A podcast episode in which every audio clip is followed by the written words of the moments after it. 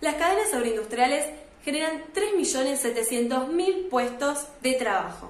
Esto significa que 2 de cada 10 empleos privados en nuestro país provienen de las cadenas agroindustriales.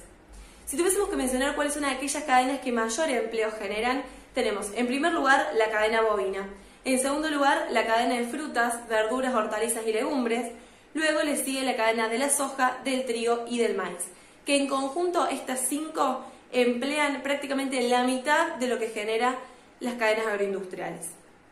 Ahora bien, para que estas cadenas puedan funcionar, puedan producir, no solamente se necesita del empleo en el campo o del empleo en la industria, sino también se necesita del empleo en otros eslabones que les brindan bienes y servicios para que estas primeras puedan funcionar. Por ejemplo, el empleo generado en el eslabón de insumos o de maquinarias, o el empleo generado por los servicios de transporte en todas sus modalidades, en comercialización, en servicios profesionales.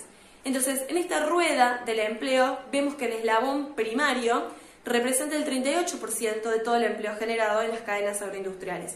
A eso se le suma un 25% de la comercialización, tanto mayorista como minorista. La industria representa el 22%. A eso se le suma también transporte con un 7% y finalmente lo que es servicios conexos, bienes de capital e insumos representan el otro 8% restante.